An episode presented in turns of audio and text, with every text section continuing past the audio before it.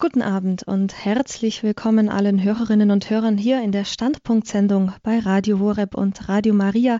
Mein Name ist Regina Frei. Ich freue mich, dass Sie in diesem sonnigen Sonntagabend eingeschaltet haben und nun mit uns gemeinsam verbunden sind. Wir befinden uns in der Standpunktsendung in einer Reihe mit dem Thema Annäherung an die Wüstenväter. Und heute sind wir schon im 32. Teil mit unserem bewährten Referenten, dem Psychotherapeuten und Facharzt für Neurologie Dr. Godehard Stadtmüller. Liebe Hörerinnen und Hörer, wenn Sie sich jetzt denken, oh nein, das ist schlecht, weil ich habe die Teile 1 bis 31 nicht gehört, das macht nichts, denn wir betrachten die Wüstenväter in jedem Teil unserer Reihe unter einem besonderen Aspekt. Heute geht es um die Macht der Gedanken. Wir werden zunächst einen kleinen Impuls von Dr. Godehard Stadtmüller hören und dann haben Sie, liebe Hörerinnen und Hörer, die Möglichkeit anzurufen und Ihre Fragen zu stellen, vielleicht eigene Ideen, Gedanken und Kommentare zu äußern und wie Sie uns dann erreichen, das werde ich Ihnen später sagen. Die Wüstenväter, das waren Männer und Frauen, die sich im dritten und vierten Jahrhundert nach Christus in die Wüste zurückgezogen haben, vor allem in Palästina und Syrien. Sie haben dort ja ihr Leben dem Herrn geweiht und hatten auch Schüler, die ihre Sprüche, ihre Lehren, ihre Zitate überliefert haben, sogenannte Apophthegmata. Und heute beschäftigen wir uns mit der Macht der Gedanken und dem, was die Wüstenväter dazu gesagt haben. Es gibt ein Lied, das heißt, die Gedanken sind frei und ich glaube, Sie kennen das alle sehr gut und auch ich, die Gedanken sind nicht nur frei, die Gedanken können auch mächtig sein. Wie mächtig die Gedanken sein können und wie wir ja diese Macht über die Gedanken an uns zurückerobern können. Ich denke, das werden wir heute Abend hören von unserem Referenten Dr. Godehard Stadtmüller, den ich jetzt herzlich begrüßen darf. Guten Abend, Herr Dr. Stadtmüller. Guten Abend, Frau Frei, das freut mich sehr. Ja, Herr Dr. Stadtmüller, vielleicht bevor wir mit in das Thema einsteigen für alle Hörerinnen und Hörer, die jetzt zum ersten Mal dabei sind. Die Wüstenväter, wenn wir das in unsere heutige Zeit übertragen, könnte man sagen, das waren so etwas wie geistliche Begleiter?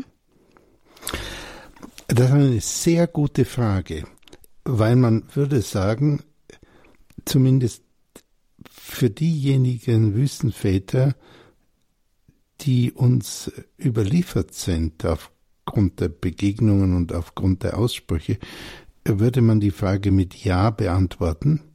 Ja, sie waren geistliche Begleiter, aber sie waren das nicht in erster Linie. Mhm. Ähm, die, ihre, gerade ihre Fähigkeit zur geistlichen Begleitung kommt aus einer anderen Quelle. Sie sind nicht die Ratgeber, und jeder Mensch äh, will ja sehr, sehr gern anderen Ratschläge geben, auch wenn die die nicht wollen. Um, das zeichnen die Wüstenväter gerade nicht aus, sondern die Wüstenväter haben erst einmal selbst eine Vervollkommnung gesucht, aber nicht aus sich selbst heraus, sondern durch die Nachfolge Jesu. Sie haben damit radikal ernst gemacht, so ähnlich wie vielleicht Johannes der Täufer oder so ähnlich wie der heilige Paulus in anderer Weise. Mhm. Ja, es ist also eigentlich sehr aktuell, denn ich denke auch heute, ja, geistliche Begleiter suchen ja zunächst einmal die Nähe zu Christus, die Nähe zum Herrn, um dann anderen, ja, aus dieser Quelle heraus Ratschläge geben zu können. Und zu dem Thema die Macht der Gedanken und ja, den Ratschlägen der Wüstenväter dazu hören wir jetzt Ihren Vortrag. Ja, vielen Dank, Frau Frei. Äh, danke auch für die sehr angenehme Stimme. Ähm, liebe Hörerinnen, äh, liebe Hörer, wie Frau Frei schon sagte, wir beschäftigen uns mit den Wüstenvätern in gewisser Weise so, wie es die Tradition der ersten, würde ich mal sagen, 700 Jahre gemacht hat. Und nicht so, wie es die Tradition seit dem Jahr 1200 macht. Ähm, die Erfahrung mit den Wüstenvätern ist ja so gewesen, dass man oder die Mönche in ihrer Nähe haben bestimmte Begebenheiten und bestimmte Aussprüche mündlich behalten, weil sie für einige wichtig waren, und haben sie weiter tradiert. Und das, was wirklich wichtig war, ist in dieser Form äh, weitergegeben worden. Und äh, deshalb gibt es äh, zwar eine Sammlung, die sogenannten Apophthegmata, aber das ist keine systematische Abhandlung. Und viele Bücher über die Wüstenväter versuchen das natürlich, das macht ja auch Sinn, in eine systematische Form zu gießen. Aber das war nicht die ursprüngliche Weise. Und wir nähern uns in gewisser Weise der ursprünglichen Form an, indem wir einfach ein Apophthegma, also einen Ausspruch oder eine, eine Lehrgeschichte, könnte man besser sagen, äh, herausgreifen und sagen, aha, was kann uns das bedeuten? Und die erste, die, die Lehrgeschichte heute, die ich ausgepickt habe, und ich picke nicht eine aus, die mir passt, sondern ich nehme die erste, wenn ich das Buch aufschlage, Tolle et Legge, bisschen nach dem heiligen Augustinus, ähm, das Apophthegma, auf das mein Blick fällt, äh, das ist es dann, ob es mir im Moment passt oder nicht. Ich lese Ihnen das vor, es ist relativ kurz und ist äh, erstmal auf den ersten Blick scheint es auch nicht so schwer zu verstehen zu sein. Das Apophthegma lautet, ein Bruder kam zum Altvater Päumen und sagte, Vater, ich habe vielerlei Gedanken und komme durch sie in Gefahr. Der Altvater führte ihn ins Freie und sagte zu ihm, breite dein Obergewand aus und halte die Winde auf. Er antwortete, das kann ich nicht. Da sagte der Geist zu ihm, wenn du das nicht kannst, dann kannst du auch deine Gedanken nicht hindern, zu dir zu kommen. Aber es ist deine Aufgabe, ihnen zu widerstehen. Soweit das Apophthegma. Liebe Hörerinnen, liebe Hörer, es gibt etliche von Ihnen, das weiß ich, weil ich ab und zu einen Brief bekomme, ähm, etliche, die oft unsere Sendungen über die Wüstenväter gehört haben. Jedes Mal nehmen wir uns eines der Apophthegmata ein Lehrspruch oder eine Anekdote aus der Sammlung der Aussprüche vor und versuchen zu verstehen, was er aussagt und warum gerade dieses Wort so lange in der Tradition mündlich überliefert wurde und offenbar für viele Mönche und später für viele Christen überhaupt wichtig geworden war. Äh, sehr oft stießen wir bei unseren Apophthegmata auf den Wüstenvater, den Abbas, den Abt Päumen. Und Abbas Päumen scheint ein besonders begnadeter Seelenführer gewesen zu sein, besonders durch das Beispiel seines heiligen Lebens und dann, man kann sagen in zweiter Linie, durch die Begegnungen, die viele Mönche mit ihm hatten und wodurch sie erleuchtet wurden bei Fragen, und damit besser weitergehen konnten auf ihrem persönlichen Weg. Und vielleicht ein paar Worte zu Päumen. Päumen wurde um 340 in Ägypten geboren und er starb in der sketischen Wüste, ebenfalls in Ägypten, angeblich um 450 nach Christus. Er wäre dann 110 Jahre alt geworden, was möglich ist aber vielleicht ist das auch eine etwas überhöhende Legende. Egal. Er wurde auf jeden Fall sehr alt. Und Päumen ist einer der Wüstenväter, von denen mit die allermeisten Sprüche überliefert wurden, also über 100. Dabei, das äh, hatte ich vorhin schon mal erwähnt, dabei auf die Frage von Frei. Dabei drängte er sich nicht, andere zu belehren. Es zeichnet die Wüstenväter und gerade die als Lehrer oder als Ratgebende gesucht wurden, aus, dass sie sich nicht gedrängt haben, andere zu belehren. Das, die haben sich sogar oft sehr zurückgezogen, wie Antonius der Große und andere. Peumen lebte mit zwei seiner leiblichen Brüder, die sind uns namentlich überliefert, in einem Kloster in so strenger Askese, äh, dass sie sogar ihre Mutter nicht sahen, wenn diese das Kloster mal besuchte. Und aus dieser Form eines sehr strengen Nachfolge ähm, wird die Kraft der Persönlichkeit und die Kraft, die in den Begegnungen auch deutlich wird von Abbas Bäumen, eher verständlich. Zu dieser Strenge gehörte natürlich das Fasten und das Beten. Und diese beiden, ähm, das Fasten und das Beten, sind nach den Worten von Jesus Christus die Voraussetzungen, um Dämonen auszutreiben. Das sagt Jesus ganz klar. Diese Art, Klammer von Dämonen, wird nur durch Fasten und Beten ausgetrieben. Und wenn wir jetzt mal die Frage der äußeren Dämonen weglassen, dann haben viele genügend zu tun mit inneren Dämonen und für die gilt das Gleiche. Sie werden durch Fasten und Beten ausgetrieben. Äh, Jesus sagt nicht durch Nachdenken oder durch äh, Spazierengehen oder äh, durch Marathon laufen oder durch einen Kopfstand oder sonst etwas, sondern klar, durch Fasten und Beten.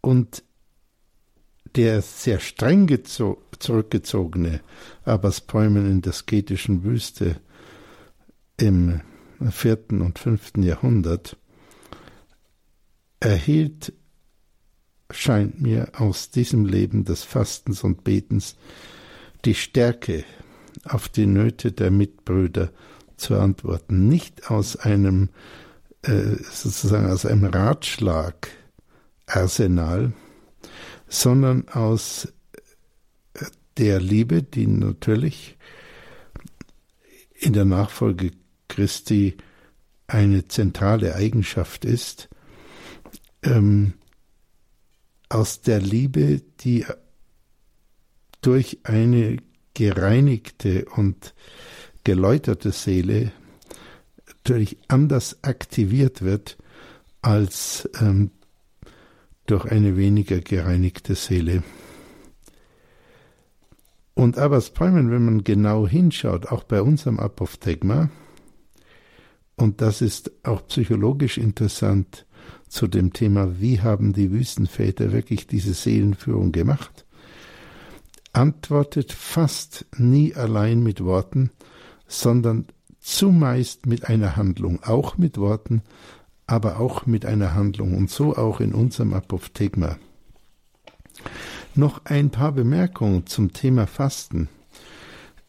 Was gehört zum Fasten? Natürlich das Fasten von Essen, das Fasten von Trinken, von Schlaf in gewisser Weise eine große Menge von Orden, die Benediktiner früher, die Zisterzienser früher, äh, die Kamaldolenser früher haben ähm, die Schlafzeit gekürzt gehabt, haben mitternächtliches Beten gehabt und nach das ist alles dann ähm, etwas weicher und etwas bequemer geworden im Lauf der Jahrhunderte die einzige Orden, von dem ich weiß, der noch das eine lange mitternächtliche Gebetszeit hat mit einem Schlaf vor dem Beten und einem Schlaf nach dem Beten, sind die Kartäuser. Fasten heißt natürlich auch Fasten von Beque Bequemlichkeit und sind sozusagen die äußeren Dinge, aber auch Fasten von Ablenkung, der Ablenkung von außen, der Ablenkung aber von innen, da wird es dann schon sehr viel innerlicher. Wie mache ich es, dass ich mich von innen her, von diesen strömenden vielerlei Gedanken nicht ablenken lasse? Auf jeden Fall reinigt sich im Fasten der Geist. Er kann besser zwischen Wichtigem und Unwichtigem unterscheiden und ähm, ist, scheint mir eine der guten Vorbedingungen für die sogenannte Unterscheidung der Geister. Wie der heilige Ambrosius sagt, wenn du siegen willst, dann faste. Und zum Fasten gehört klassischerweise die einfache Handarbeit, Körbeflechten, Handschriften abschreiben, Garten- und Feldarbeit und einfache Arbeiten ähm, des Reinigens und so weiter. Dazu wäre noch ähm, viel zu sagen, auch transkulturell, auch Religionen übergreifend. Ich möchte nur ganz kurzes Stichwort sagen, das gibt es bei den katholischen Orden der Zisterzienser. Äh, es gibt es aber auch im Zen-Buddhismus, dass die, die einfachen Arbeiten, Wasser schöpfen, ähm, einen Garten fegen, dass die ganz wesentlich zu einer spirituellen Entwicklung dazugehören. Das scheint etwas ähm, religionsübergreifendes zu sein und wenn es das ist, dann äh, ist schon die Frage, ob wir darauf dann so leicht verzichten können zugunsten einer angeblich wichtigeren Tätigkeit. Die Wüstenväter haben das jedenfalls nicht gemacht. Zum Gebet als dem zweiten, als äh, zweiten wesentlichen Faktor, um Dämonen auszutreiben, gibt es natürlich zuerst ein förmliches Gebet. Jesus sagt uns einerseits, äh, wie wir beten sollen, macht euch nicht zu viele Sorgen, was ihr beten sollt. Euer Vater im Himmel weiß, was ihr braucht. Also er spricht hier eigentlich gegen einen Formalismus. Und er spricht für den Rückzug. Wenn ihr betet, verschließt euch in eure Kammer. Auf der anderen Seite hat Jesus, soweit ich weiß, nie ein förmliches Gebet des Judentums, aus dem er ja kam, abgelehnt. Er kannte offenbar das Alte Testament sehr gut, denn erstens hat er öffentlich die Schrift in der Synagoge ausgelegt und zweitens hat er sie zitiert, häufig zitiert, besonders Stellen aus den Psalmen und sein letzter Aufschrei am Kreuz, mein Gott, mein Gott, warum hast du mich verlassen, ist ja auch ein Zitat aus einem Psalm, was nicht heißt, dass es nicht gleichzeitig seine momentane Befindlichkeit war. Was Jesus abgelehnt hat und was auch die Wüstenväter ganz stark ablehnen, er hat das zur Schaustellen abgelehnt. Die fromme Pose, wenn sie unecht ist, wie für Jesus äh, das zur Schaustellen bei den Schriftgelehrten und den Pharisäern immer ein Dorn in seinem Auge war. Der hat das ja auch sehr heftig abgewertet, mit sehr heftigen Worten. Ihr Schlangenbrot, das ist außerordentlich ablehnend. Die andere Seite ist, obwohl er sagte, macht euch nicht zu viele Gedanken, was ihr beten sollt, sagte er dann schließlich doch auf die dringende Bitte der Apostel, wie sie beten sollen, so sollt ihr beten und lehrte sie dann das Vaterunser, was seither das verbindliche Hochgebet aller Christen ist. Und auch die klassischen drei Gebetsformen, die wir bei den Wüstenvätern finden, Preis, Dank und Bitte gehen alle auf Jesus zurück, wie mehrfach in den Evangelien berichtet wird. Also das ist nicht etwas, was die Kirche später erfunden hat, sondern Jesus selbst sagt, Vater, ich preise dich und so weiter. Er dankt dem Vater häufig, wie zum Beispiel auch bei der Einsetzung der Eucharistie. Und er bittet ihn zum Beispiel vor der Erweckung des ähm, verstorbenen Lazarus und natürlich am Ölberg. Und die Wüstenväter muss man sehen, lebten kein sektierisches Spezialmönchtum, sondern orientierten sich allein am Leben Jesu, an den Evangelien und an der Kirche. Sie wollten Jesus wirklich mit einer gewissen Radikalität nachahmen, und zwar ganz wörtlich, vor allem den verborgenen Jesus in Nazareth, den Jesus in der Wüste und den Jesus, der sich auch während der eigentlich kurzen drei Jahre seines öffentlichen Wirkens immer wieder zurückgezogen hat zum Gebet. Und diese Formen des Gebets haben die Wüstenväter nachgeahmt, vielleicht auch als äußeren, besonders aber als inneren Vollzug, was schließlich zum immer, immerwährenden Gebet Preghiera Continua führen kann, zu einer ähm, kontemplativen Haltung, die schließlich jedwede Handlung und jedwede innere Wahrnehmung und jedweden Gedanken als vor Gott ähm, vollzogen erlebt. Und aus diesem Primat, erst glaube ich, wenn wir das so sehen, und aus diesem Primat des Gebets und des Fastens, also nicht, also ora et labora und nicht labora et ora, also nicht arbeite und bete, sondern wie der heilige Benedikt sagt, ora et labora, das heißt zuerst beten und dann arbeiten, bezogen sie ihre Stärke. Es ist keine Stärke, die eine Person aus sich selbst, dem eigenen Willen, den eigenen Leistungen bezieht, sondern transformiert durch Gott. Das ist sicher ein sehr langer Weg für viele, den viele vielleicht auch nicht zu Ende gehen konnten. Und man kann auch natürlich in der Einsamkeit sehr stark in die Irre gehen. Deshalb gab es ja das System von Äbten, die auch eine Fürsorgepflicht hatten für den spirituellen Weg von anderen. Aber einige von den Wüstenvätern, die den Weg weitergegangen waren, wurden wegen ihrer Heiligkeit, ihrer Weisheit, der Unterscheidung der Geister und der Gabe des Rates verehrt, vor allem aber in Schwierigkeiten gesucht. Und Abbas Peumen, der in der orthodoxen Kirche und in der katholischen Kirche als Heiliger verehrt wird, gehört zu diesen herausragenden Gestalten. In allen Begegnungen, also alles, was ich gelesen habe, scheint Peumen den Kern für das Problem des Fragers genau zu treffen. Und seine Antworten oder Aufforderungen sind äußerst originell.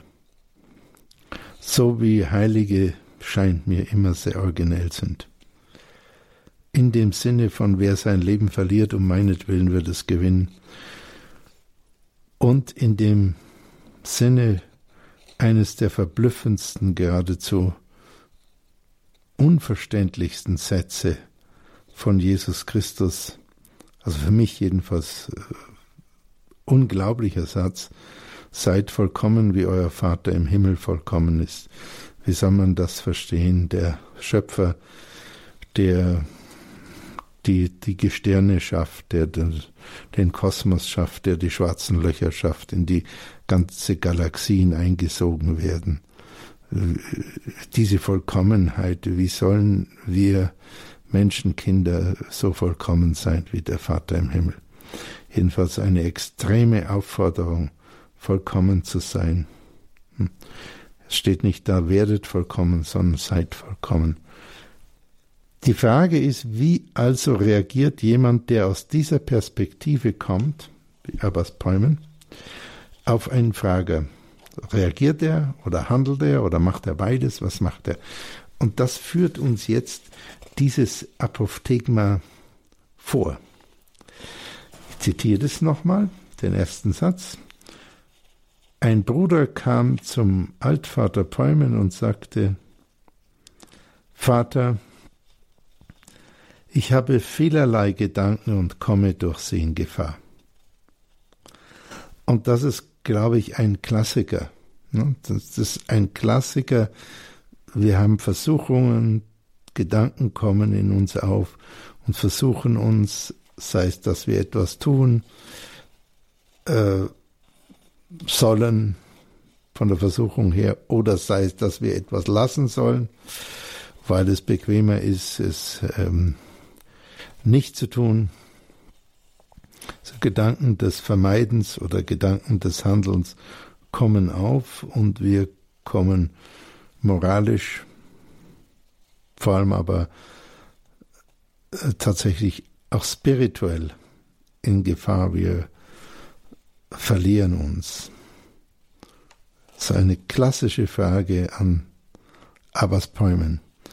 Und vielleicht machen wir an diesem Punkt mal eine kurze äh, Nachdenkenspause mit äh, Musik, die eingespielt wird, vielleicht so drei Minuten, um mir und auch Ihnen die Möglichkeit zu geben, äh, nochmal kurz nachzusinnen, auch wenn es nur drei Minuten sind, wie mache ich denn das mit meinen Gedanken? Wie gehe ich denn eigentlich damit um? Weiß ich, wie ich mit Gedanken umgehe? Oder weiß ich es ab und zu oder ganz selten oder ständig? Und habe ich da eine gute Perspektive oder hm, ist es mir eigentlich ganz unklar, wie man das machen soll? Vielleicht drei Minuten Musik.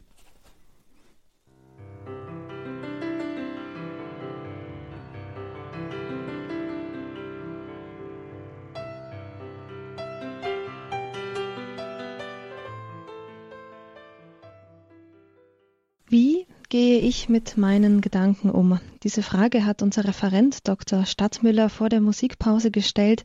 Liebe Hörerinnen und Hörer hier in der Standpunktsendung bei Radio Horeb. Heute in unserer Reihe Annäherung an die Wüstenväter geht es um die Macht der Gedanken. Und Sie alle, denke ich, haben sich nun ja Gedanken gemacht, wie gehe ich mit meinen Gedanken um? Und Herr Dr. Stadtmüller, wir hören jetzt weiter Ihren Vortrag. Ja, Vielen Dank, äh, liebe Hörerinnen, liebe Hörer. Äh, der erste Satz, den zitiere ich nochmal. Ein Bruder kam zum Altvater Päumen und sagte, Vater, ich habe vielerlei Gedanken und ich komme durch sie in Gefahr. Also er sieht eine spirituelle Gefahr äh, bei sich. und was sagt Päumen? Erst einmal sagt er nichts. Das, das ist schon mal das ist schon für einen Seelenführer ist das schon mal spannend. Der erwartet jetzt eine Antwort und er bekommt erstmal keine Antwort. Ähm, er bekommt nicht einmal was gesagt, sondern der Altvater heißt es, führt ihn ins Freie. Also er kippt den Kontext und dann erst spricht er zu ihm und zwar gibt ihm wieder keine Antwort. Er sagt zu ihm, breite dein Obergewand aus und halte die Winde auf. Äh, das hat jetzt äh, in erster Annäherung und in zweiter Annäherung äh, mit der Frage, wie geht jemand mit seinen Gedanken um, wenn er da in spirituelle Gefahr kommt, Sünde zu begehen oder irgendetwas, hat die Aufforderung, das Obergewand auszubreiten und die Winde aufzuhalten, erstmal gar nichts zu tun. Es verblüfft. Also entweder der Mönch steigt aus und sagt, äh, sowas äh, Bizarres habe ich noch nie gehört, äh, oder er ist verblüfft. Und zusätzliches Paradoxon, wir würden sagen, wir können die Winde nicht aufhalten mit unserem Sakko oder mit unserem Mantel zum Obergewand. Das wäre die normale Vorstellung. Ähm, es mag noch andere Aspekte in dieser Aufforderung von Abbas Päumen geben, aber zuerst mal ist die normale Vorstellung, das können wir nicht Ähm, und genauso ist es, dass der Mönch sagt, er antwortete, das kann ich nicht. Man kann sich überlegen, ob nicht aber Aberspäumen metaphorisch auch etwas anderes sagen wollte und sagen wollte, naja, also die Winde kannst du vielleicht nicht aufhalten, es sei denn, du hast diesen extremen Glauben, wie Jesus, der den, den Sturm drohte bekanntlich und der Sturm ähm, sistierte. Aber die Frage ist, kannst du den Wind für dich verwenden? Kannst du den Wind kanalisieren? Kannst du aus deinem Obergewand ein Segel machen? Das wäre eine höhere Art mit der inneren und äußeren Umwelt umzugehen. Aber das wird so von den meisten von uns nicht verstanden und auch dieser Bruder hat es nicht so verstanden und er sagt sozusagen in normaler Verständnislage, sagt er, das kann ich nicht, ich kann die Winde nicht aufhalten. Und nachdem äh, Abbas Päumen den Mönch erstmal in die Verblüffung gebracht hat und in eine Situation, äh, dass er eine Aufforderung, nämlich die Winde mit seinem Sack oder mit seinem Obergewand aufzuhalten, nicht vollziehen kann, dass das sozusagen eine Unmöglichkeit ist. Hat Abbas Päumen den Mönch in die Lage gebracht, in die er ihn bringen wollte, nämlich etwas anderes auch als in gleicher Weise vollkommen Unmögliches anzusehen. Und deshalb heißt es weiter, da sagte der Geist zu ihm, wenn du das nicht kannst, dann kannst du auch deine Gedanken nicht hindern, zu dir zu kommen. Und das ist jetzt eine ziemlich starke Aussage. Und zwar für alle Spezialisten, die sich damit rumplagen, äh, dass sie irgendwelche Gedanken haben, äh, die sie nicht haben wollen. Irgendwelche Gedanken, die sie irgendwie behindern oder Gedanken, die sie zur Sünde verführen oder daran hindern, äh, was Liebevolles zu tun oder was Mutiges zu tun äh, oder Gedanken, die ihnen unnötige Angst machen oder die sie mit Sorgen quälen oder die ihnen schlaflose Nächte machen. Also hunderte von Gedanken, und das passt ja zu dem, was der, der Bruder sagte, ich habe vielerlei Gedanken. Hm? Und sie bringen mich in Gefahr. Sie können spirituell in Gefahr bringen, moralisch, aber auch psychologisch. Hm? Und Abbas Päumens sagt zu ihm, du kannst das nicht hindern, dass die Gedanken aufkommen.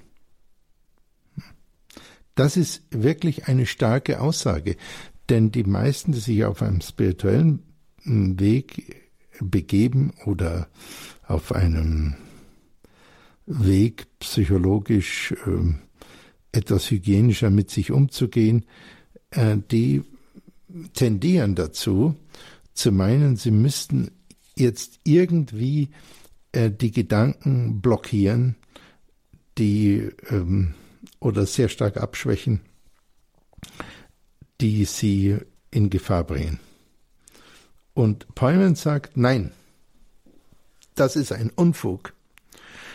Das kannst du so wenig, wie du mit deinem Obergewand äh, den Wind aufhalten kannst. Das heißt, das ist ein Non-Go. Lass dieses Programm bleiben. Und das führt dich in die Irre. Das ist ein Misserfolgsprogramm. Du kannst es nicht schaffen.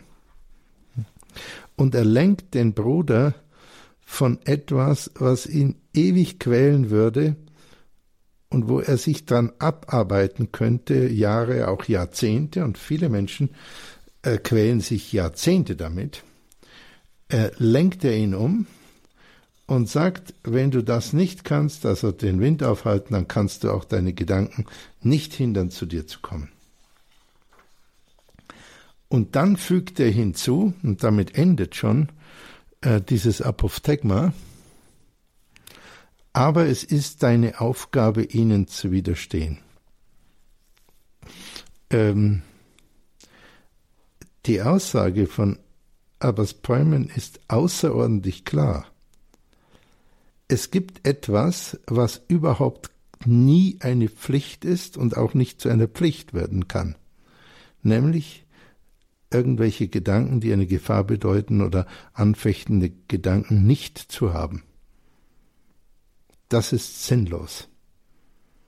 Das ist eine psychologische erstmal eine Unmöglichkeit und so wie den Wind aufzuhalten und ähm, führt zu einem riesigen Stressprogramm und niemals zum Erfolg. Und das allein ist, finde ich, in diesem kurzen Apophthegma schon sehr berücksichtigenswert. Vielleicht auch für Sie, liebe Hörerinnen, liebe Hörer, ähm, vielleicht für jemand, den Sie kennen, ähm, der oder die sich mit kreisenden Gedanken abquält und äh, das Leben sehr erschwert. Aber was Peumann sagt, es gibt keinerlei Pflicht, solche Gedanken etwa nicht zu haben. Und das Zweite, was er sagt, ist, es gibt andererseits aber eine klare Aufgabe, eine klare Pflicht, nämlich den anfechtenden Gedanken, also die Gedanken, die jemand in Gefahr bringen können, wie es im Apophthegma heißt, zu widerstehen. Und was sind anfechtende Gedanken? Im Prinzip Gedanken, in irgendeiner Weise etwas zu tun oder Gedanken, etwas nicht zu tun, äh, Gedanken, mit denen man jemand innerlich entwertet. Sie werden auch sehr große Effekte haben. Ähm, und die zweite Frage ist, was heißt in diesem äh, Zusammenhang überhaupt widerstehen? Wir haben gehört von Abbas Päumen, dass Widerstehen auf keinen Fall heißt, dass jemand irgendwas tut, die Gedanken nicht zu haben. Das, also, die überhaupt nicht haben zu wollen. Das ist absolut sinnlos und damit ist das auch kein spirituelles Programm und es ist auch kein psychologisches Programm. Hm? Und es ist dann auch keine Sünde. Merke. Nach Abbas Poemen ist das keine Sünde, dass einfach Gedanken aufkommen. Hm? Und das ist eine sehr feine ähm, Unterscheidung der Geister. Dass Gedanken aufkommen, ist nicht zu hindern. Wenn etwas gar nicht zu hindern ist, dann kann es auch keine Sünde sein. Hm? Aber Bäumen nimmt hier eine ganz starke und prononcierte äh, Stellungnahme. Man muss ihm jetzt nicht 100% glauben, aber äh, es ist sehr sinnvoll, dem nachzusinnen. Hm? Und er sagt, wenn du den Unsinn fährst, Gedanken nicht mehr haben zu wollen und dich damit abquälst, das ist so, äh, wie wenn du meinst, du müsstest irgendwie den Wind aufhalten können mit deinem Obergewand. Also was heißt äh, dann widerstehen? Widerstehen heißt, glaube ich, in erster Linie nicht auf der Handlungsebene nachgeben. Das heißt, die Versuchung in einer bestimmten Richtung zu handeln, die moralisch fragwürdig ist oder spirituell fragwürdig ist, äh, der nicht nachzugeben, also nicht zu handeln, oder der Versuchung, ein, ein gutes Handeln, was in einem als Gedanke aufkommt, äh, dann dem nicht nachzugeben. sozusagen eine Unterlassungssünde auf der Handlungsebene zu begehen, ähm, dem wäre nach Abbas Päumen auch zu widerstehen. Ich möchte auf das Letztere nochmal etwas eingehen. Ähm, dies, äh, der Weg, möglichst wenig Sünden zu haben, ist äh, vielleicht nicht in erster Linie der, keine Sünden auf der Handlungsebene zu begehen, sonst ist mindestens auch so stark der nicht dauernd irgendwelche sehr guten Taten, zum Beispiel der echten Liebe, äh, zu unterlassen, aus Bequemlichkeit, aus dem Gefühl, dass man eh schon überarbeitet ist, aus dem Gefühl, dass es peinlich ist, aus dem Gefühl, dass man nicht anerkannt wird, aus dem Gefühl, dass es lächerlich ist vor einem selber oder vor anderen. Und so weiter und so weiter. Ähm,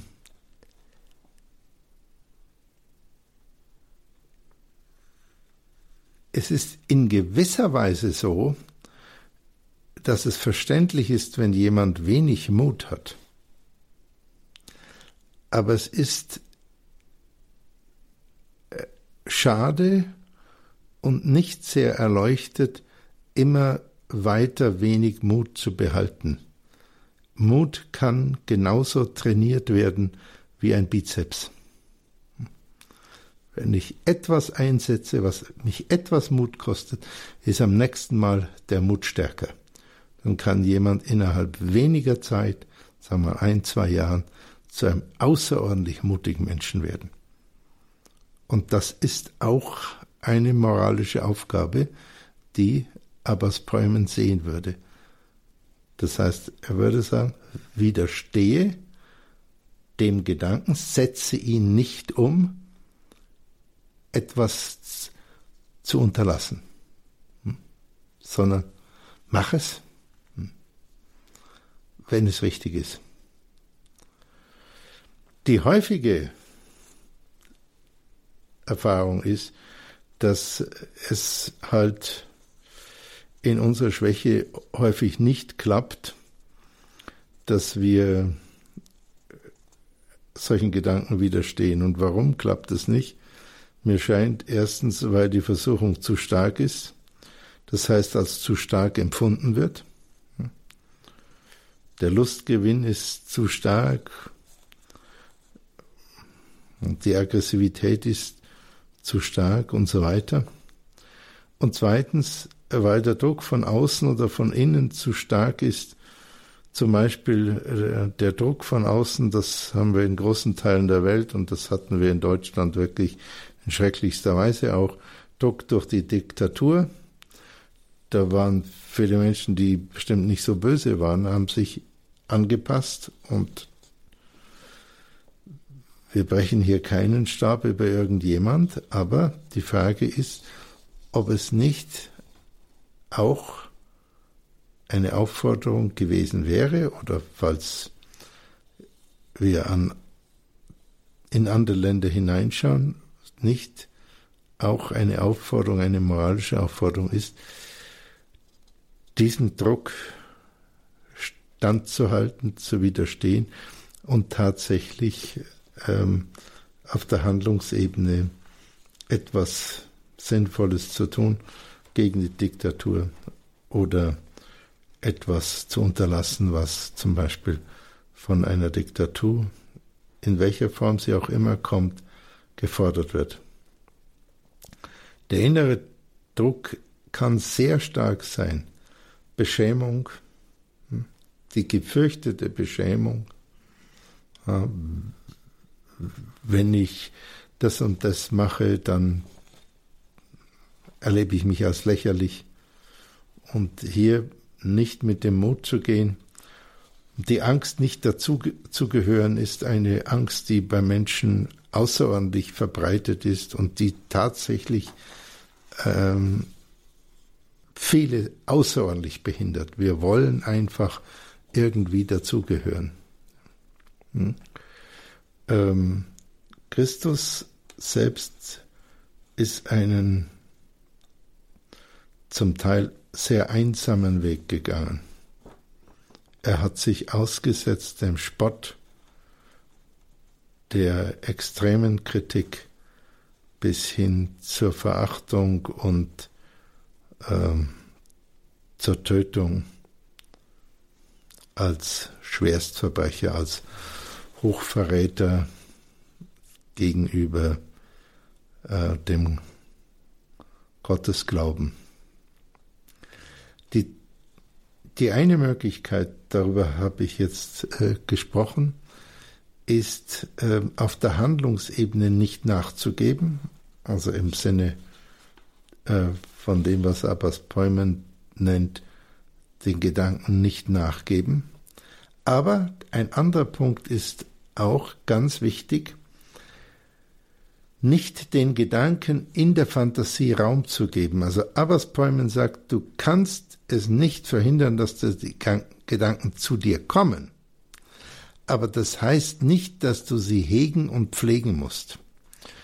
Und das ist, glaube ich, ein ganz wichtiger Punkt zur äh, Psychohygiene, zur Hygiene des Seelenlebens, dass man merkt, vielleicht auch das Gewissen erforscht, sich inne wird, aufmerksam wird, was hege ich denn in meinem Herzen, was hege ich in meinen Gedanken. Und wer das ein bisschen versucht zu üben, der wird feststellen, wie viel sehr problematische Gedanken übermäßig ängstlicher Art oder aggressiver Art ähm, jemand außerordentlich lange hegt. Und es gibt das harte Wort aus dem Herzen eine Mördergrube machen und das, das kommt aus einer Stelle, glaube ich, aus dem Alten Testament. Mein Haus soll ein Bethaus sein, ihr aber habt eine Mördergrube daraus gemacht. Und ähm, wenn unser Herz, das Herz jedes Menschen, der Tempel des Heiligen Geistes sein soll, äh, dann ist aus diesem Tempel eine Mördergrube zu machen, das heißt ein, ein Versteck, wo Mörder sich versammeln und etwas aushecken, ist eine der möglicherweise größten Beschädigungen, die Menschen sich antun können.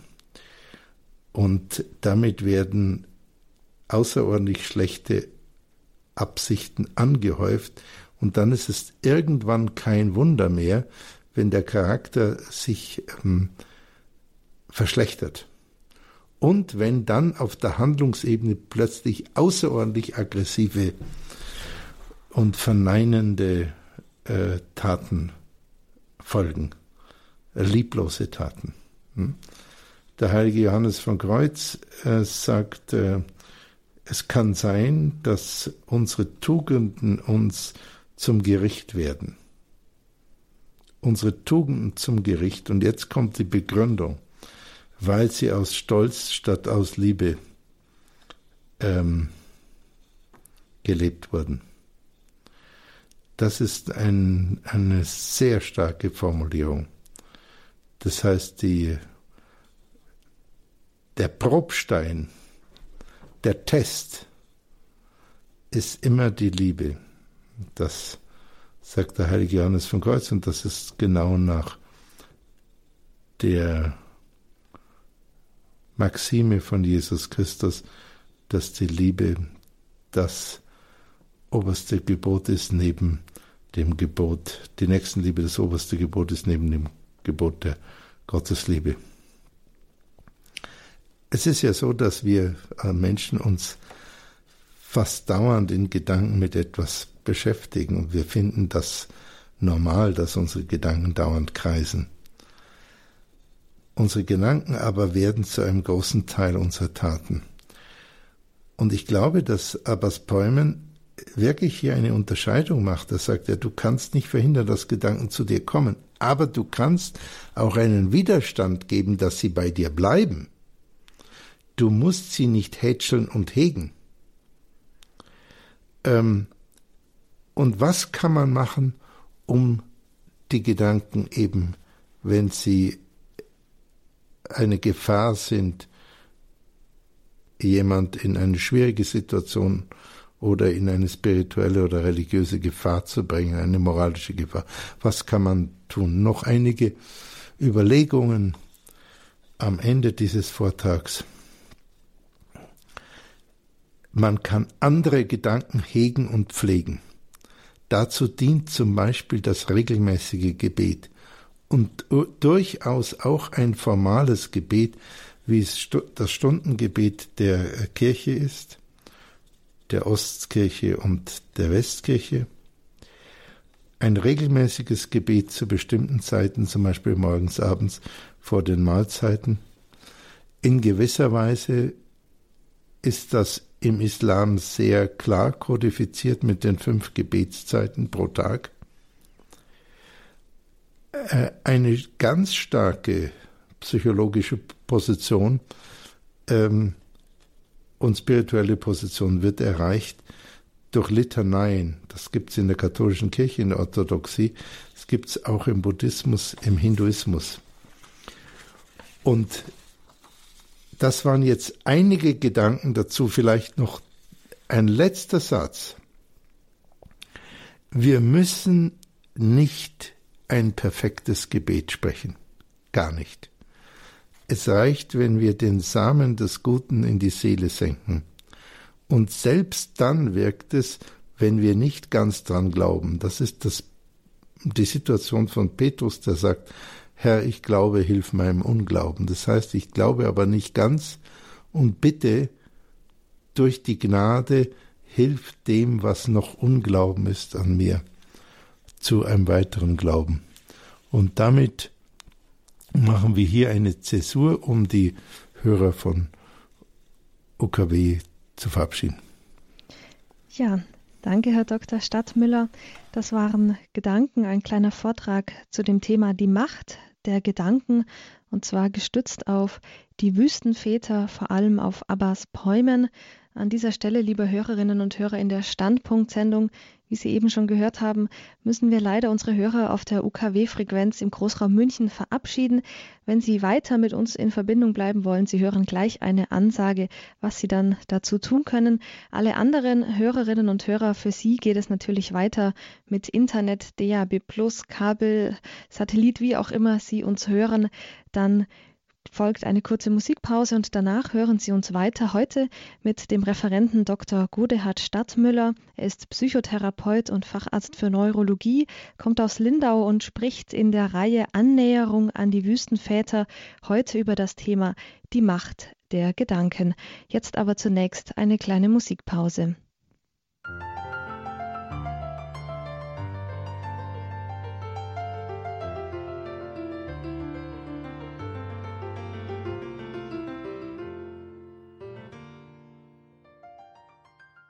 Standpunkt bei Radio Horeb heute um 21 Uhr. Mein Name ist Regina Frei. Schön, dass Sie alle mit dabei sind in dieser Sendung. Wir sprechen heute Abend mit Dr. Godehard Stadtmüller über das Thema die Macht der Gedanken. Und das ist eine, ein Teil der, der Reihe Annäherung an die Wüstenväter. Die Macht der Gedanken, dieses Thema bezieht sich auf ein Apophthegma, also auf einen Ausspruch, eine Überlieferung über den Wüstenvater Abbas Päumen. Es kam ein ja, ein Mönch zu ihm und hat ihn gefragt, hat ihm gesagt, ich habe vielerlei Gedanken und komme durch sie in Gefahr. Und Abbas Päumen hat ihn dann mit hinausgenommen in den Wind, hat gesagt, halte dein Obergewand in den Wind und äh, halte den Wind auf. Und ähm, das ist natürlich unmöglich und so unmöglich ist es auch, die Gedanken aufzuhalten. Und Abbas Päumen sagt dann, es ist deine Aufgabe, ihnen zu widerstehen. Das ist also die Geschichte zu den Macht der Gedanken. Liebe Hörerinnen und Hörer, wenn Sie jetzt zu diesem Thema eine Frage haben oder selbst Ihnen jetzt ein Kommentar dazu in den Sinn gekommen ist, ein Gedanke, den Sie mit uns teilen möchten, dann lade ich Sie herzlich ein, jetzt bei uns anzurufen und zwar unter folgender Telefonnummer 089 517 008 008. 089 517 008 008. Und wenn Sie nicht aus Deutschland anrufen, dann bitte die 0049 89 517 008 008. Sie können gern schon anrufen, während ich jetzt mit Dr. Stadtmüller noch im Gespräch bin und wir freuen uns über Ihre Gedanken zu diesem Thema. Ja, Herr Dr. Stadtmüller, ich habe jetzt schon die kurze Geschichte nacherzählt, die Sie uns vorgelesen haben, dieses Apophthegma. Ähm, Sie haben gesagt, es gibt eine Möglichkeit, die Reaktion von Abbas Päumen zu sehen. Also er sagt, ähm, er soll, der, der Mönch soll sein Obergewand in den Wind halten und man könnte aus diesem Obergewand auch ein Segel machen. Das heißt, man könnte die Gedanken, ähm, die man nicht verhindern kann, vielleicht auch für sich nutzen. Wie könnte das denn aussehen? Das ist jetzt, äh, das ist jetzt spekulativ mhm. äh, von mir, aber es ist interessant, dass Sie das interessiert. Äh, nehmen wir mal an, wir waren nicht dabei. Ne? Mhm. Und äh, die Genialität von Abbas Päumen, wirklich die Genialität als Seelenführer ist, unter anderem, dass er offenbar sofort einschätzen konnte, wo steht der Frager. Hm?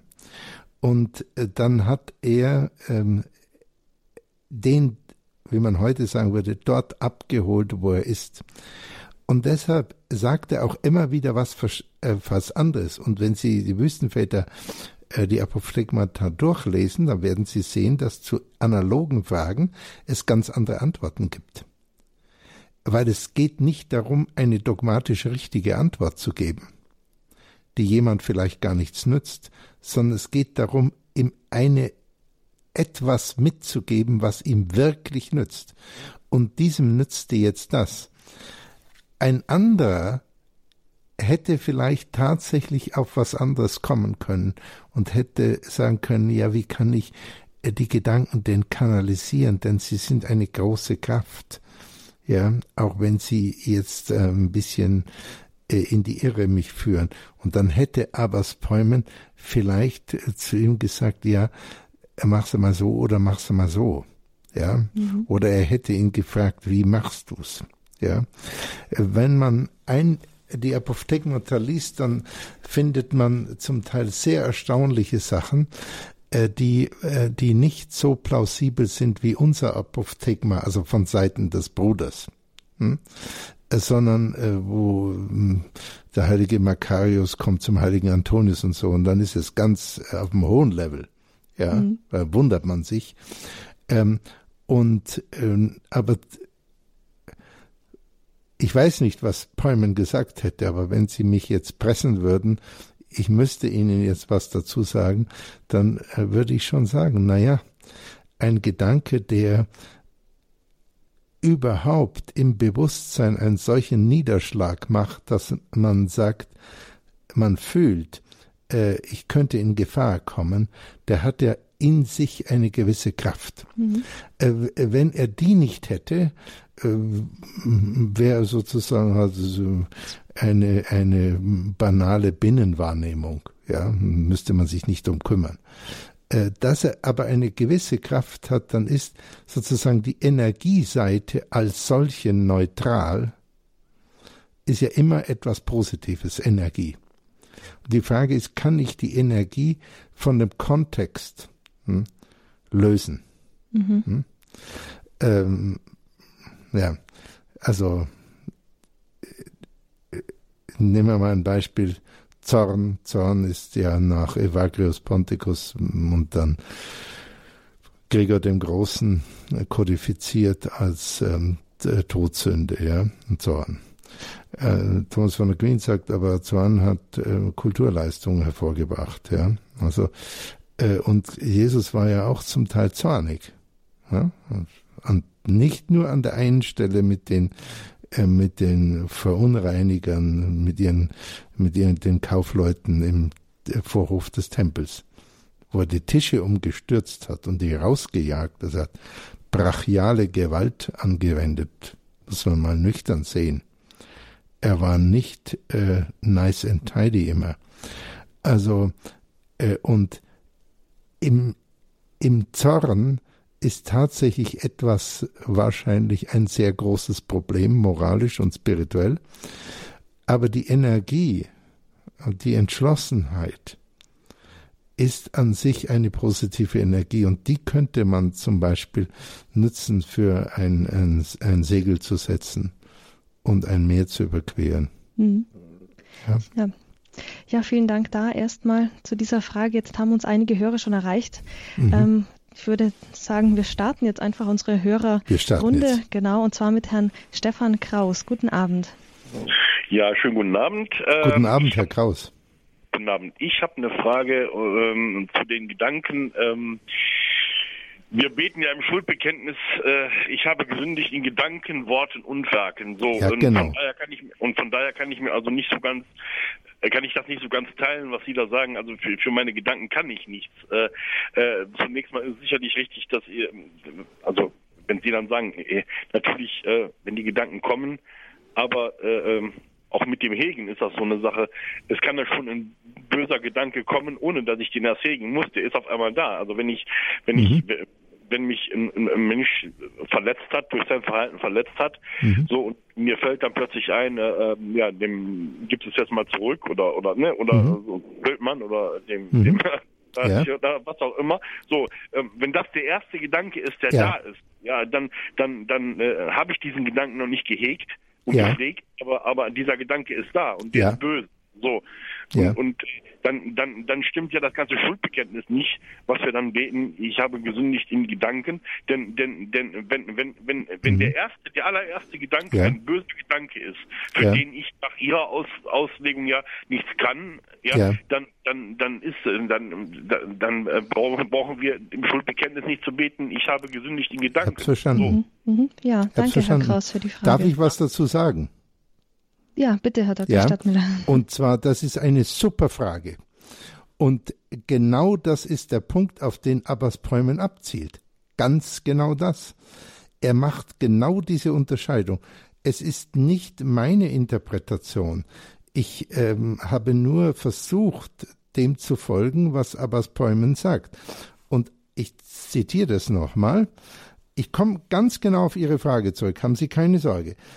Ähm, wenn du das nicht kannst, also den Wind nicht aufhalten, sagt Abbas Palmen, dann kannst du auch deine Gedanken nicht hindern, zu dir zu kommen. Punkt. Aber es ist deine Aufgabe, ihnen zu widerstehen. Und tatsächlich würde er sagen, wenn ein aggressiver, feindseliger Gedanke zu ihnen kommt, für eine Millisekunde, würde er sagen, das kannst du nicht verhindern, und das ist dann auch in dem Sinne keine Sünde.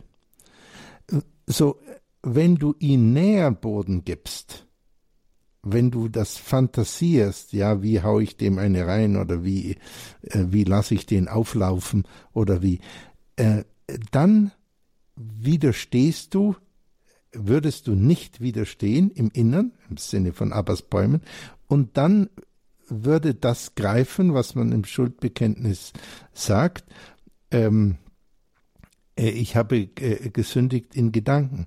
Aber Bräumen, wenn wir ihm folgen, würde sagen, das Erste, das, das blitzartige Aufkeimen auch eines moralisch fragwürdigen Gedankens ist als solches nicht ähm, eine Sünde, sondern das Nähren dieses Gedankens. Ne? Das, mhm. ist, das ist wirklich eine feine Gradunterscheidung, ähm, denn wenn wir das anders sehen, wenn wir, was jetzt Ihre außerordentlich wichtige und sehr, sehr gute, präzise Frage war, äh, wenn wir sagen, jedwedes Aufkommen eines irgendwie nicht perfekten Gedankens ist schon eine Sünde, dann sind wir sozusagen dauernd in einem dauernden Strom von Sünde.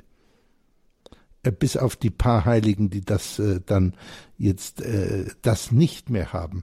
Aber wenn Sie zum Beispiel die Autobiografie des heiligen Augustinus lesen, und das war natürlich ein unglaublicher Mann, der sich auch so selber erforscht hat, dann beschreibt er seine vielen sündigen Gedanken, äh, beschreibt er, die an sich auch ein Problem ist und, und das Problem ist, die möglichst nicht zu nähren. Und der zweite Punkt ist, wenn diese Gedanken kommen und sie werden tatsächlich nicht genährt, nach wie, also nachhaltig immer nicht genährt, dann werden sie schwächer. Und der dritte Punkt ist, äh, äh, man kann sozusagen Anti-Gedanken dagegen setzen, das sind also positive Gedanken, indem zum Beispiel Litaneien, hm, gibt es in fast allen Religionen, gibt es deshalb außerordentlich starke Litaneien und in der katholischen ähm, spirituellen Tradition bis heute natürlich gibt's Rosenkranzgebet ist das berühmteste, aber es gibt auch sehr, sehr viele andere Litaneien, die dann ähm, dazu führen können, dass im Innern sozusagen dauernd positive Gedanken anwesend sind. Und das heißt nicht, dass andere Gedanken gar nicht kommen können, aber es heißt, dass sie äh, etwas am Wachstum gehindert werden. Das waren ein paar Gedanken dazu, mhm. aber ich danke Ihnen sehr für die Frage, es ist nämlich wirklich ganz wichtig. Ja, danke an Herrn Kraus. Wir gehen jetzt danke, gleich an die, zum nächsten Hörer und zwar Herr Löhr aus Baden-Württemberg. Guten Abend, Herr Löhr. Grüß Nein, Gott, ich bin nicht der Herr Löhr, ich bin die Frau Löhr. Oh, ah, Entschuldigung. Grüß Gott. Guten Abend, Frau Löhr. Ja, ich habe ein bisschen Problem mit meiner Stimme. Äh, guten Abend, Frau Frei und äh, Herr Dr. Stadtmüller. Ein chinesisches Sprichwort sagt zu dem Gedankenproblem, du kannst nicht verhindern, dass die Vögel über deinen Kopf fliegen, aber du kannst verhindern, dass sie bei dir Nester bauen. Perfekt. Ja, äh, dann hätte ich noch was dazu zu sagen zu dem Islam mit dem äh, fünfmaligen Stundengebet am Tag. Hm. Äh, das hindert wohl nicht an Verehrung.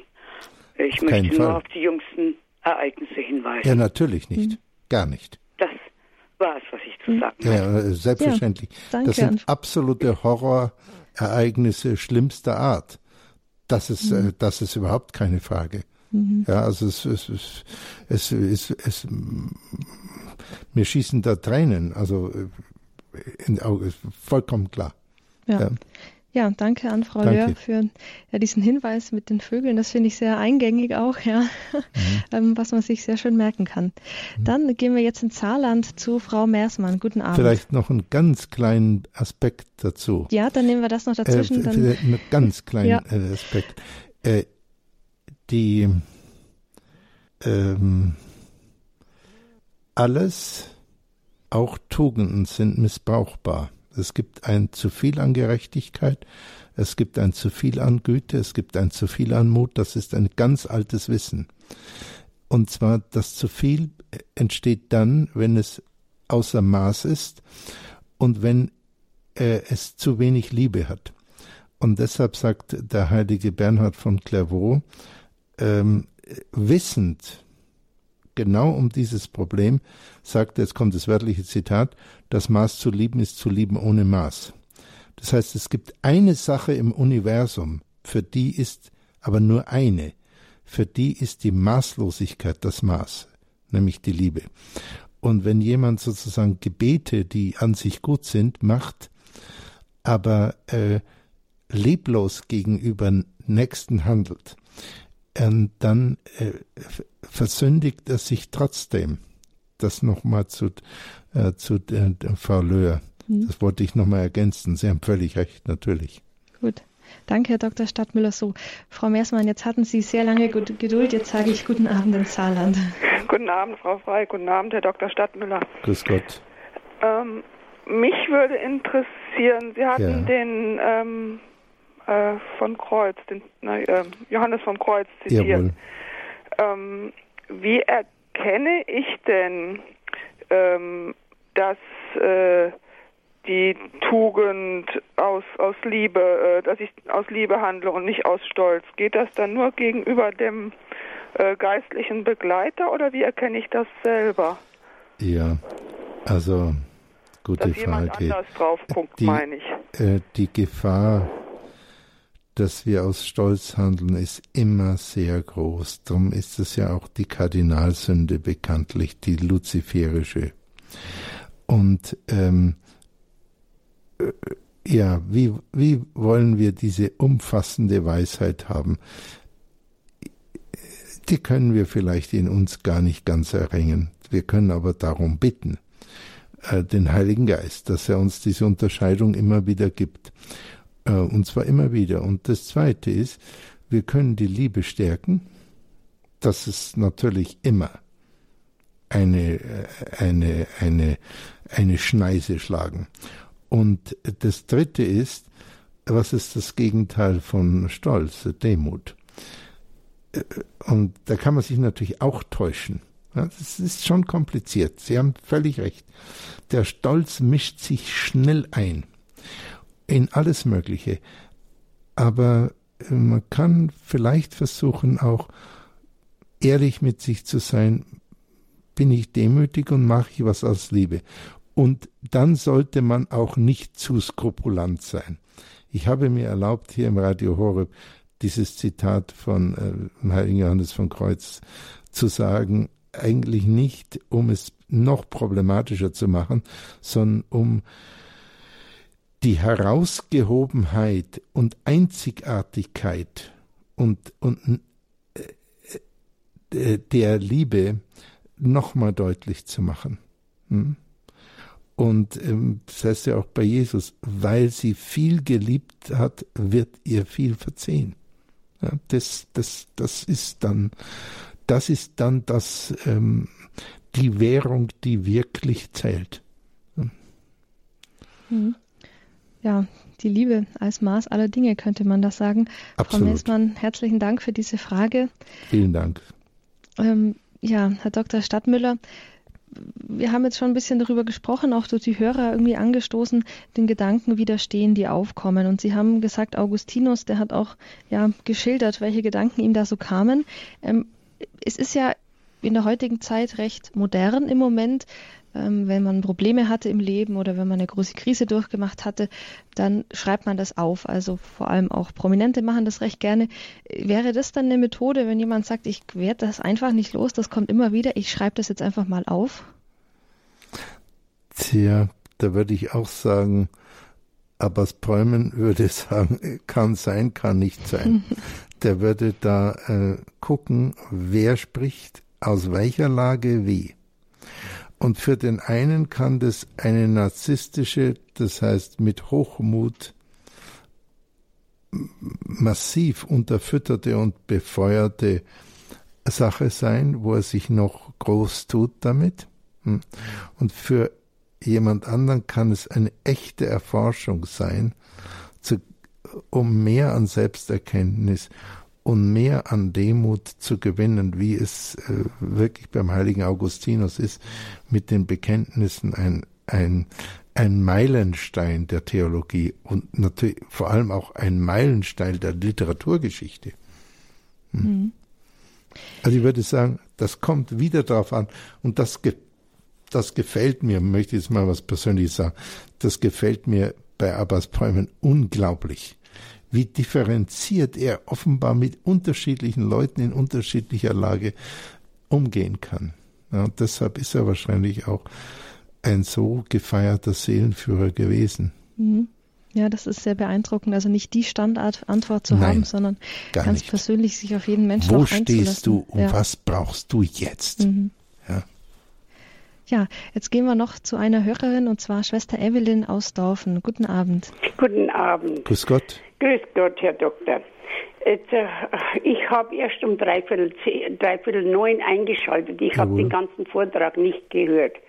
Aber äh, das interessiert mich jetzt doch und da möchte ich erzählen, also ich, ich hatte eine Depression, aber jetzt bin ich wieder intakt aber bevor ich in die Depression gefallen bin, da wenn ich mich hingesetzt habe, ich wollte zu meditieren, einen Bibeltext nehmen und da, da konnte ich mich einfach nicht konzentrieren und, und da, da, musste ich wieder gehen und so ist es immer, die, das ist, wochenlang ist es so, so gegangen, ich konnte mich einfach nicht konzentrieren und auch in der Kirche, in der Heiligen Messe ist es auch nicht. Und dann ist schließlich und dann äh, sind Ängste aufgekommen, also ich kann doch nicht zur Heiligen Kommunion gehen, wenn ich nicht äh, richtig dabei bin. Und, und dann habe ich wieder Angstgefühle gehabt, äh, äh ich gehe unwürdig Und so ist es weitergegangen. Also, und dann hat der, äh, der Hausarzt, ich bin äh, so alt wie der Papst, gell? Und, äh, und, und Sie klingen Rechner, aber jünger. Ja, drei Tage jünger. Sie klingen deutlich jünger. Vom, und, und von ja, der Stimme aber her. Jetzt, also die hat mir dann eine Medizin gegeben und dann er hat sich das allmählich wieder gelegt und, und ja. dann ist man bedrängt vom bösen Feind. Ach, das, das, das ich war das? direkt in der Hölle. Wer sagt das? Ja, ich habe das Gefühl, ja. ich habe das Gefühl, ich war wirklich, wirklich in der Hölle. Jawohl. Und ich habe meinen Platz schon gesehen und muss sagen, das kann mir niemand verzeihen, wenn ich jetzt unwürdig zur Kommunion ja. gehe. Aber da haben wir dann Exerzitien gehabt und der, der Abt von Heiligkreuz, der hat gesagt, ich befehle Ihnen, Sie, Sie dürfen und sollen zur Heiligen Kommunion gehen. Der war dann, dann sozusagen ganz kantig. War das der Altabt? Nein, der jetzige Abt. Der jetzige Abt. Und da habe ich, da habe ich dann das gesagt. Das finde ich aber stark. Also da hat er aber recht gehabt. Super. Ja, und dann habe ich gesagt, wenn wieder die Bedrängnisse kommen ja. sind, der Abt hat gesagt, ich muss gehen, ich darf gehen, ich soll Jawohl. gehen. Ja. Und das ist dann allmählich verschwunden und Sehr also gut. du mit dem Medikament. Ja. Und, und, äh, Sehr und, gut. Und äh, im Nachhinein, das ist mir erst alles im Nachhinein bewusst ja. geworden. Jetzt kann ich mir gar nicht mehr vorstellen, wie schlimm das war. Ja. Was eine Depression, was eine Depression ist. Ja. Mhm. Mhm. Ja, also erstmal danke, dass Sie das so sagen und so offen. Äh, das Zweite, ich, äh, ich freue mich äh, sehr für Sie, dass Sie da rausgekommen sind.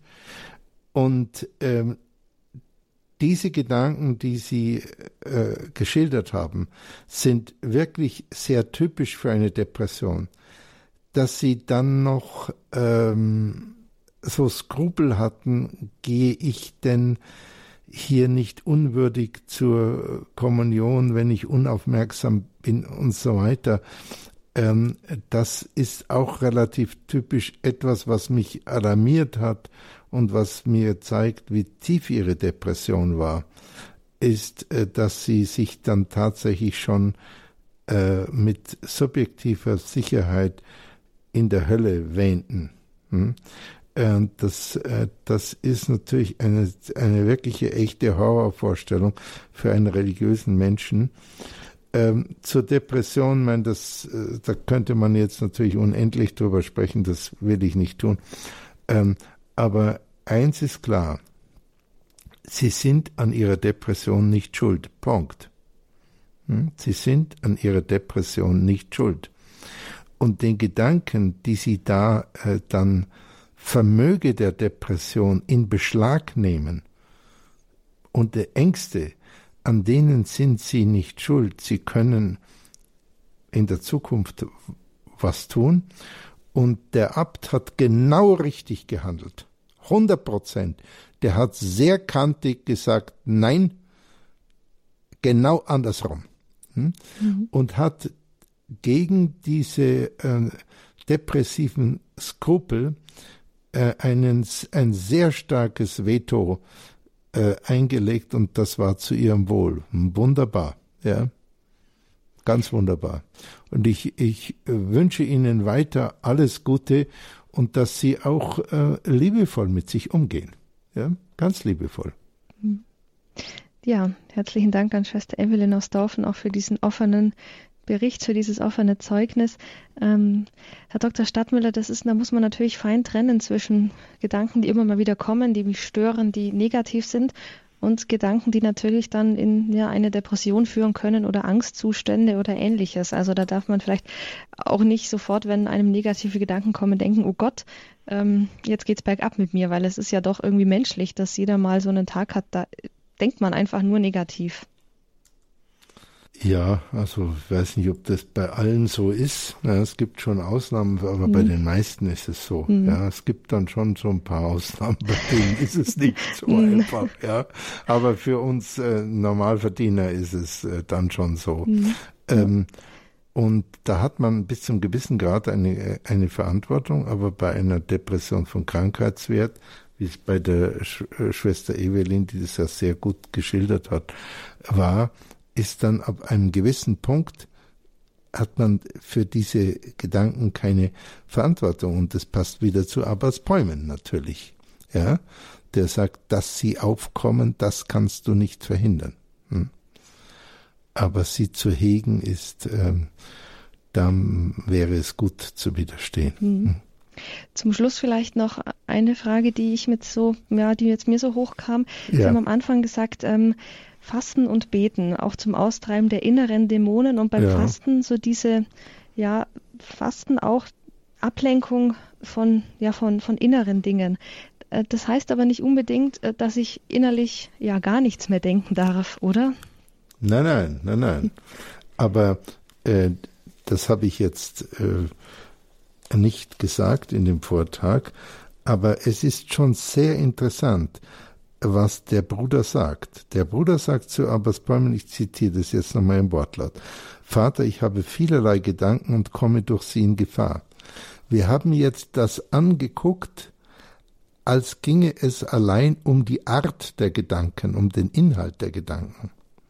Aber man kann es auch anders ansehen und kann sagen, aha, das Problem ist, dass er sozusagen sehr viele Gedanken hat und dadurch äh, äh, dauernd äh, in diesem Gedankensmoke herum mhm. geht und nicht, ähm, äh, nicht in der Kontemplation bleiben kann, also so wie es auch Schwester Evelyn geschildert hat, und äh, nicht in der in bei Entschlüssen zum Beispiel bleiben kann, sich nicht gut konzentrieren kann, auch in spiritueller Hinsicht.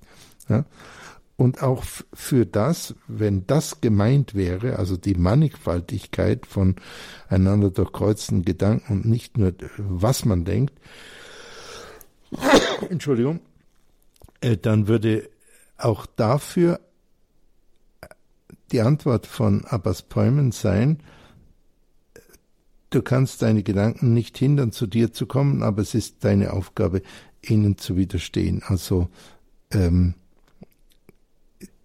die sozusagen die Betriebstemperatur, mit der die Gedanken kreisen, etwas runterzufahren. Mhm. Und das, äh, das, dazu kann man sich schon bequemen. Mhm. Und das kann man auch üben.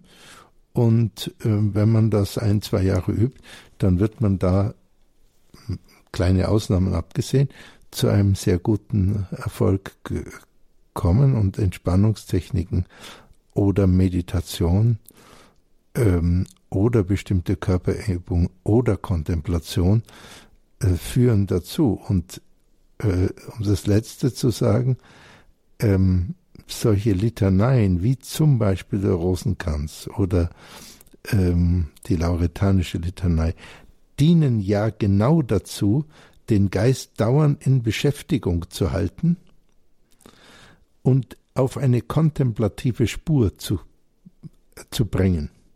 Hm? Es ist ja nicht so, dass jemand, der auch sehr konzentriert den Rosenkranz betet, bei jedem einzelnen Wort sich auf das einzelne Wort konzentriert.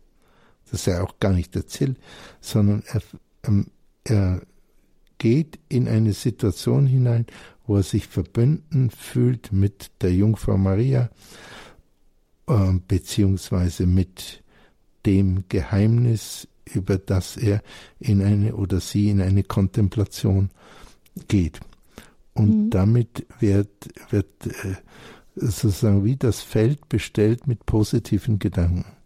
Tja, ja, die Betriebstemperatur der Gedanken herunterfahren, finde ich, ist ein sehr schöner Anspruch, mit dem man vielleicht auch in die neue Woche starten kann. Ähm, Herr Dr. Stadtmüller, Ihnen herzlichen Dank. Wir sind jetzt leider schon am Ende der Sendung angelangt. Ja. Ähm, das war jetzt der 32. Teil unserer Reihe Annäherung an die Wüstenväter. Heute mit dem Schwerpunkt die Macht der Gedanken und unserem Referenten Dr. Godehard Stadtmüller. Herzlichen Dank Ihnen, Herr Dr. Stadtmüller. Ich danke Ihnen. Ja, liebe Hörerinnen und Hörer, Ihnen auch herzlichen Dank, dass Sie eingeschaltet haben. Danke denen, die angerufen haben für Ihre Fragen und danke allen, die auch so mit uns verbunden waren. Bitte entnehmen Sie einfach unserem Programmheft, wann die nächste Folge unserer Annäherung an die Wüstenväter in Standpunkt bei Radio Horeb zu hören ist. Wenn Sie neugierig geworden sind ähm, und sich näher mit den Wüstenvätern beschäftigen möchten, Es gibt ein Buch, auf das wir uns auch in dieser Sendung stützen. Das ist von Bonifaz Miller und trägt den Titel Weisung der Väter Apophthegmata Patrum. Also Weisung der Väter Apophthegmata Patrum ist im Paulinus Verlag von Trier erschienen. Wenn Ihnen das jetzt zu viel Informationen sind, dann können Sie gerne auf unserer Homepage nachschauen www.hore.org. Da ist unter der heutigen Sendung dieser Titel angegeben oder Sie fragen in unserem Hörerservice nach, der ist ab morgen um 9 Uhr wieder für Sie erreichbar unter der 08328 921 110. Ähm, ja, oder Sie schreiben eine E-Mail an den Hörerservice info.horeb.org. Wenn Sie diese Sendung noch einmal hören möchten oder vielleicht verschenken möchten, dann können Sie sich eine CD bestellen unter der E-Mail-Adresse cd-dienst.horeb.org oder bei unserem CD-Dienst unter der 08328 921 120. Das ist die Telefonnummer unseres CD-Dienstes. Und ähm, ja, ich denke, vielleicht kann man sich ähm, mal in Ruhe, auch in den Ferien, im Urlaub, wenn man Zeit hat, nochmal mit dem Thema beschäftigen. Dann erst merkt man ja oft, wie viele Gedanken einem durch den Kopf gehen und wie mächtig diese Gedanken sein können. Das war Standpunkt bei Radio Horeb heute Annäherung an die Wüstenväter, der 32. Teil, die Macht der Gedanken mit dem Referenten Dr. Godehard Stadtmüller. Jetzt gleich um 21.40 Uhr folgt die Komplet, das Nachtgebet der Kirche. Aber ich möchte auch an die Sendung, an das Ende dieser Sendung ein Gebet stellen von einem indischen Theologen, das, wie ich finde, sehr gut zu diesem Thema passt. In unserem Innern fühlen wir uns schrecklich zerrissen und entzweit. So viel Bedrängnis, so viel sich Widersetzendes, Kräfte, die heimlich in uns gären. Unser Ehrgeiz beherrscht uns, unser Stolz trennt uns, unsere Furcht quält uns. Herr, in unserem Innern sind wir zerstückelt. In Trümmer, in Fetzen, in Scherben. Kannst du sie wieder zusammensetzen, die Trümmer? Kannst du uns wieder ganz machen? Wirst du dich unser in diesem erbärmlichen Zustand erbarmen? Herr, du kannst es. Danke. Amen. Herzlichen Dank Ihnen, liebe Hörerinnen und Hörer, dass Sie eingeschaltet haben. Herzlichen Dank, Herr Dr. Stadtmüller, für die heutige Sendung. Es verabschiedet sich von Ihnen Regina Frei. Bis bald.